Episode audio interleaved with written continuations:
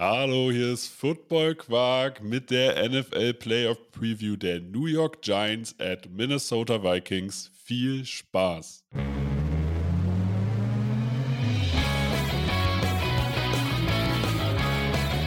Football Quark. Viel Inhalt.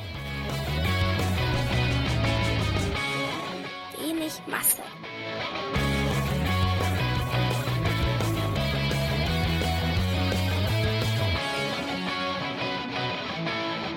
Hallo Philipp, Moin. bist du immer noch motiviert? Immer noch, natürlich. Das fragen Wir haben jetzt Halbzeit. ja, ist auch so. Und das Ding ist, sowas fragen auch nur unangenehme Menschen und unmotivierte Menschen. Deswegen, also klar, also wir haben uns vorgenommen, hier die Wildcards durchzusprechen. Das sind sechs Paarungen, aber das mache ich ja nicht, weil ich jetzt irgendwie, ja, Content machen will für was, sondern weil ich auch Spaß dran habe, natürlich. Ja, ich muss halt auch sagen, ich beschäftige mich auch selber gerne einfach mit den ganzen Thematiken. Und dann denke ich mir so, yo, äh, meine Aufgabe ist es jetzt über Football zu reden. Es ist nicht so anstrengend. So, es gibt, es gibt schlimmere Thematiken, sagen wir es so. Und gerade in der heutigen Zeit muss man halt sagen, es ist ein Privileg, diesen Podcast machen zu dürfen. Ja, das darfst du so sagen. Deswegen, wir machen weiter mit diesem, äh, in dieser Folge mit den New York Giants, die, jetzt überlege ich gerade, habe ich New York äh, Giants oder Jets gesagt am Anfang? Du hast Giants gesagt. Giants, ja. Ja, Wenn- ja. Dann lassen wir es drin. Die spielen nämlich gegen die Minnesota Vikings, die New York Giants mit einer 9, 7 und 1 Bilanz, die Minnesota Vikings mit einer 13 und 4 Bilanz. Die New York Giants, das große Überraschungsteam im Endeffekt oder eins der Überraschungsteams, wenn man über die Saison geht. Am Ende der Saison hat es keinen mehr überrascht, weil die Giants halt wirklich schon relativ safe waren und dann halt auch vorzeitig in den Playoffs waren. Äh, trotz vieler Verletzungen, trotz ähm, eines neuen Coaching-Staffs, der anscheinend einen überragenden Job gemacht hat, mit einer sehr, sehr starken Front in der Defense, spielen gegen die Minnesota Vikings, die eine 13 und 4 Bilanz haben, die aber eigentlich keiner als Top-Contender auf dem Schirm hat, weil man halt trotzdem eine negative Punktebilanz hat und in mehreren Spielen halt auch wirklich implodiert ist. Ist das ein offenes Duell, was den, äh, wo man beim Rekord eher sagt, nee, eigentlich müsste es ja eine klare Nummer sein?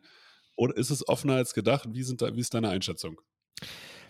Das ist ein sehr enges Duell. Die Vikings haben, abgesehen vom Bears-Game am letzten Spieltag, wo die Bears einfach auch nicht mehr wollten, ähm, kein Spiel mit, mit mehr als acht Punkten Unterschied gewonnen. Also, das ist halt das ganze Jahr schon spitz auf Knopf. Und das heißt jetzt nicht, dass die Vikings deshalb keine Chance haben und einfach nur Glück hatten. Das heißt aber ganz klar, dass die Vikings ähm, sicherlich in einem Normalfall und nicht im Best Case, der jetzt halt eingetreten ist, ein paar Spiele weniger gewonnen hätten, sodass der Rekord sich da schon angleichen kann gegenüber dem der Giants, die, das darf man auch nicht vergessen, am Ende eben auch zweimal gegen Philadelphia und zweimal gegen Dallas spielen mussten. Ähm, sodass denen vielleicht noch ein, zwei Spiele eher zugesprochen werden müssten, in einem besseren Fall. Und äh, dann ist es doch ziemlich pari, was die beiden machen. Ich finde generell sind die beiden Teams relativ pari. Ähm, wir haben bei beiden Mannschaften einen neuen Headcoach. Wir haben bei beiden Mannschaften die interessante Geschichte, dass, dass kein ganz großer Kaderumbau stattgefunden hat und trotzdem beide Mannschaften ähm, besser spielen und anders spielen tatsächlich. Also äh, du siehst bei beiden Teams eigentlich, was so, was so Scheme, Play Calling, ähm, die Implementierung einer neuen Identität, wenn man so will, äh, was das alles so ausmacht. Ähm, und äh, ja, dann können wir eigentlich gleich auch schon zu den, zu den Spielern kommen. Ja, also wenn, wenn man die beiden Teams halt vergleicht, finde ich, das ist unglaublich auffällig, dass du auf beiden Seiten eigentlich keinen Top-Quarterback hast. Kirk Cousins hat jetzt sozusagen seine beste Saison der Karriere gespielt, aber er ist trotzdem kein Elite-Quarterback. Daniel Jones hat auch die beste Saison seiner Karriere gespielt und äh, hat gezeigt, dass er eine Offense führen kann. Wenn wir uns den Running Back angucken, dann spielen jetzt Jaquan Barkley gegen Delvin Cook. Das finde ich sehr, sehr cool. Wenn man auf, aber auf die Receiver oder auf die Catching-Optionen guckt, da sehe ich den großen Unterschied. Da sehe ich halt auf der einen Seite Justin Jefferson, Adam Thielen als Nummer 2, KJ Osborne als Nummer 3 und TJ Hawkinson als Titan-Option, der wahrscheinlich in dem Zuge schon fast wieder eine 2 ist, gegen ein Sammelsurium an Receivern. Also Darius Slayton ist hier mit Abstand der beste Receiver bei den, ähm, bei den New York Giants und spielt teilweise wirklich wie eine, wie eine Eins, aber hat auch sozusagen ist der einzige Receiver, der hier über 700 Yards bei den Giants gefangen hat. Man ist an sich als Waffe von Barkley abhängig, der 1600 Scrimmage Yards hatte, der eine überragende Saison gespielt hat, der wirklich gezeigt hat, hey, ich bin einer, wenn nicht der beste Running Back der Liga, der hinter einer O-Line spielt, wo ich zumindest das Tackle-Duo als sehr, sehr gut empfinde, mit Andrew Thomas und Evan Neal. Ähm, und Inside sind sie solide. Und da würde ich auch den Punkt sozusagen, sogar, ich würde die O-Line der Giants über die O-Line der, äh, der Vikings setzen. Weil da sage ich halt, Inside gefällt mir das nicht so und auch der Right Tackle gefällt mir eigentlich nicht so. Also Udo, ja, Christian Derisaw ist ein guter Mann, aber der Rest ist das eher, ist das so Durchschnitt oder unterer Durchschnitt. Es ist schon, das ist schon spannend. Ich muss aber, was ich halt sagen würde, Matchup-technisch, die Receiver der Giants, auch wenn sie die geringeren Namen haben, und Kenny Golladay ignoriere ich jetzt hier einfach hart. Ja, der hat letzte Woche seinen ersten Touchdown gefangen. Ja, ja. Mal gucken, ob der jetzt sozusagen für die Playoffs ready ist. Trotzdem, Playoff-technisch kann es sein, dass diese, diese Quickness und diese Shiftiness der Giants Receiver den Vikings richtig wehtun kann. Weil wenn ich mir die Linebacker angucke der, der Vikings mit Kendricks, Hicks, Smith, Daniel Hunter, dann sind das gute Spieler, sehr gute Spieler sogar. Aber ich sehe jetzt nicht, dass die alle diese Spieler covern können. Wie ist deine Meinung? Ja, tatsächlich. Also ich würde Isaiah Hodgins auch, auch nochmal hervorheben, äh, der, der eine ne sehr gute zweite Hälfte spielt. Mhm. Ähm, zweite Saisonhälfte. erst nicht immer erst in der zweiten Hälfte eines Spiels gut. Mhm. Und äh, ich muss sagen, was, was die Giants halt stark macht, ist, Brian Dable hat es geschafft, eben aus, aus allen Spielern Höchstleistungen rauszuholen. Saquon Barkley seit seinem Rookie-Jahr nicht mehr über 1300 Yards gelaufen. Daniel Jones läuft zum ersten Mal regulär. Also ähm, er ist. Er sieht ne? nicht aus, aber er ist ein Athlet. Ja, und sie, sie, sie nutzen das jetzt. Das ist das, was, was vor, vorherige Coaches nicht gemacht haben. Daniel Jones läuft für über 700 Rushing Yards dieses Jahr. Also, das ist nicht wenig, ähm, wenn, man, wenn man das mal bedenkt. Hat so. gleichzeitig aber auch, glaube ich, den besten Passing Yards Wert aufgestellt, seitdem er, seitdem er bei den Dolphins ist. Und ich gehe jetzt einmal ganz schnell in die Zahlen. 22 Touchdowns bei nur 5 Interceptions, auch Bestwert. Also das alles hat Brian Dable aus Daniel Jones rausgekitzelt und das mit einer Offensive Line, die sich auch personell kaum verändert hat, die aber wesentlich besser blockt, weil sie natürlich durch das verbesserte Laufspiel, durch die Mobilität, die von Daniel Jones ein, eingesetzt wird, einfach es, es, es leichter hat zu blocken. Ähm, also schematisch hat man das gelöst und das ist eben das Spannende und das ist auch der Schlüssel zu diesem Spiel. Ähm, wenn deine Wide Receiver vielleicht nicht die großen Namen sind, dann löse es schematisch und du sprichst es schon an. Dann geh doch über die Schnelligkeit durch die Mitte, dann geh ins Zentrum und äh, ja, locker auch die Linebacker, die dann in dem Moment covern müssen, weil du einfach als Brian Dable weißt, warum soll ich, warum soll ich das Eins gegen Eins an der Seitenlinie suchen, wo ich einen Quarterback habe, der nicht den allergenauesten Arm hat, der dort auch nicht die Sicherheit verspürt und ganz ehrlich auch die meisten Receiver nicht vom Talent her da sind, dass ich die in einem sehr engen 1 gegen 1 sehen möchte, weil dann kommen die Turn, Turn over sicherlich. Ähm, und die möchtest du ja vermeiden, um trotzdem produktiv zu spielen. Um, äh, um einen Richtwert zu geben. Die 700 Yards, die Daniel Jones gelaufen sind, sind nur 50 Yards weniger als Josh Allen gelaufen ist, den wir als, als klaren Rushing Quarterback, der wirklich eine Qualität da hat, äh, wahrnehmen. Und Daniel Jones steht dem ja quasi im Nichts nach auf dem Level. Also das ist schon, das ist schon beeindruckend.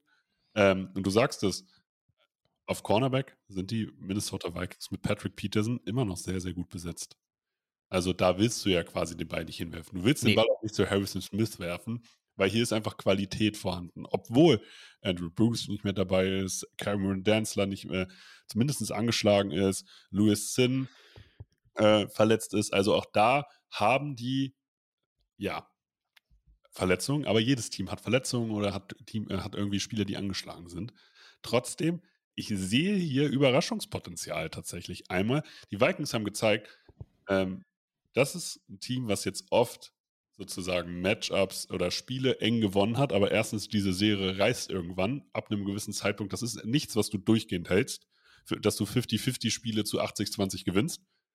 Und wenn dieses Spiel eng war, dann kann es halt auch sein, dass die New York Giants, und über die größte Qualität haben wir hier noch gar nicht gesprochen, äh, so ein Spiel mit der Front übernehmen kann. Du hast mit Dexter Lawrence wahrscheinlich den gerade besten Nose Tackle. Ich setze ihn diese Saison, setze ich ihn über Vita Vea.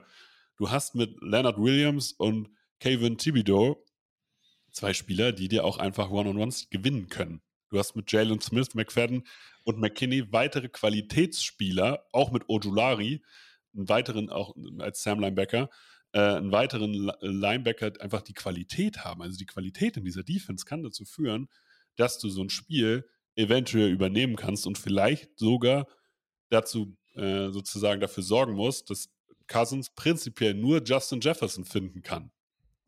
Und auch den, Dory Jackson, vielleicht nimmt man over the top Xavier McKinney. Das ist ein Matchup, was wehtun kann, auch für Justin, äh, auch für Justin Jefferson. Und hier sind wir auch wieder beim schematischen. Don Martindale als Defensive Coordinator. Sag's was, was, ist, was ist die größte Schwäche von Kirk Cousins? Er ist schlecht gegen Pressure und in Primetime. Er ist vor allem schlecht gegen Blitzes. Also nicht nur gegen Pressure, sondern vor allem gegen Blitzes. Es gibt kaum einen Quarterback, der, der so schnell anfängt, Happy Feet zu kriegen, wenn alles auf ihn einprasselt. Und Don Martindale wissen wir, ich glaube, es gibt keinen Defensive Coordinator, der bei Dritter und Lang so oft trotzdem irgendwie All-Out-Blitzes schießt, statt das einfach über die Coverage zu lösen, äh, als Don Martindale. Also der wird Kirk Cousins richtig Feuer unter dem Hintern machen. Und äh, das kann tatsächlich für Cousins, trotz, du sagst es, Christian Derisor, der wirklich eine überragende Saison macht, äh, kann, das, kann das auch ein richtig, richtig übler Tag werden. Ähm, denn das, das mag Kirk gar nicht du, du hast das Personal, um das zu machen. Thibodeau ist ein Mega-Athlet. Jalen Smith, wenn man was über dem sagen kann, dann ist es ein Mega-Athlet. Ojulari, Mega-Athlet. Du kannst die Leute blitzen. Und dazu hast du aber auch äh, eine Line, wo Lawrence und Williams definitiv auf ihrer Position Minimum oberer Durchschnitt, wenn nicht Elite sind.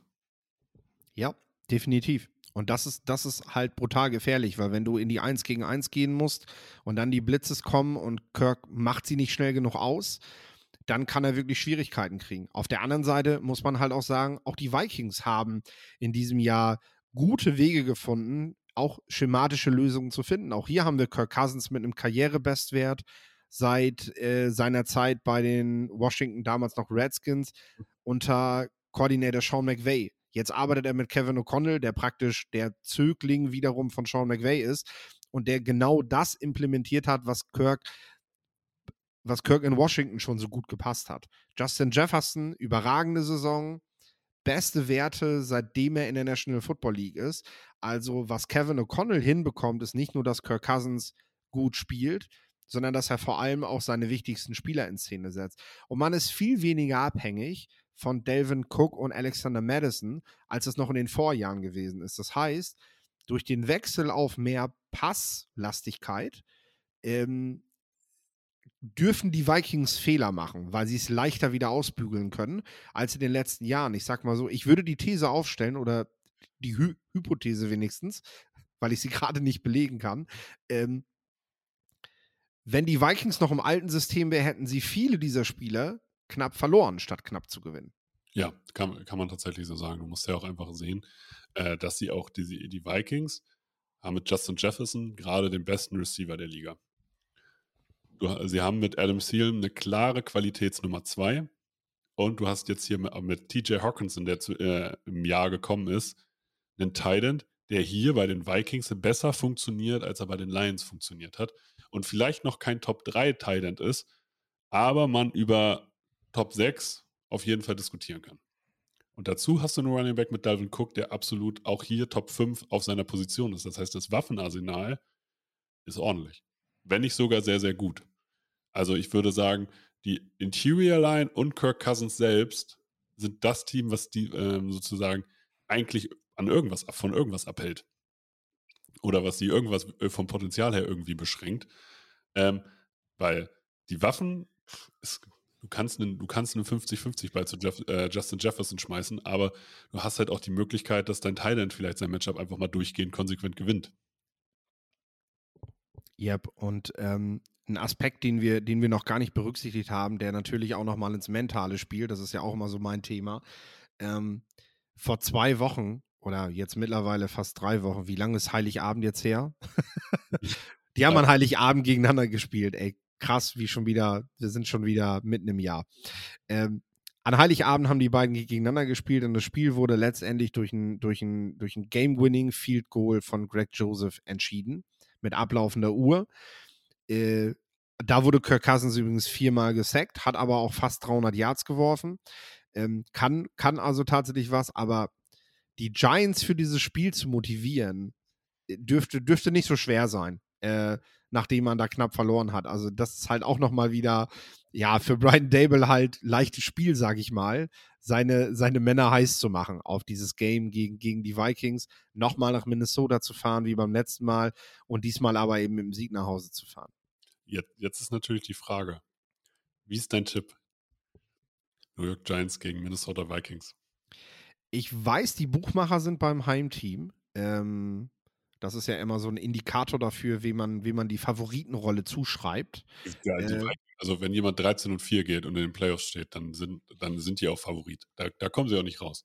Ja, ich sage aber diesmal, also es wird, glaube ich, wieder knapp und diesmal äh, drehen wir es um, weil mit Game-Winning Field Goals haben die Vikings in der Regular Season Glück, aber historisch in den Playoffs eher Unglück. Äh, daher gebe ich diesmal den Giants mit einem mit mit einem späten Field Goal oder einem späten Touchdown tatsächlich. Gehe ich zu 100% mit. Tatsächlich. Ich sage hier Upset Win für die Giants. Die sorgen für die Überraschung. Ähm, und Brian Dable kriegt wahrscheinlich in New York bald eine Statue. in irgendeiner Form. Aber und ich sag ganz ehrlich, zu bester Zeit. Ne? Das Spiel ist sonntags 22.30 Uhr. Es ist angenehm zu gucken für ja. uns in Deutschland. Äh, das, das macht halt auch echt Spaß. Also es ist, es ist wahrscheinlich nicht das Spiel der Klasse aller Pat Mahomes gegen Josh Allen. Aber ich glaube, das wird ein ziemlich cooles Spiel und sehr eng. Und da, also ich sag ganz ehrlich, ich, ich, ich freue mich, ich freue mich bald am meisten auf dieses Spiel. Äh, weil das, da könnte richtig Feuer drin sein. Und mit diesen Worten würde ich sagen, war es das mit dieser Folge. Wenn euch diese Folgen gefallen, sagt es allen Fans, allen Nicht-Fans, allen Football-Neulingen. Wir freuen uns da über euren Support jeglicher Art, aber auch über eure Reaktion, ob euch diese Matchup-Folgen gefallen. Ich bedanke mich bei dir, Philipp. Das letzte Wort hast wie immer du. Ja, genau. Support ist wichtig für uns.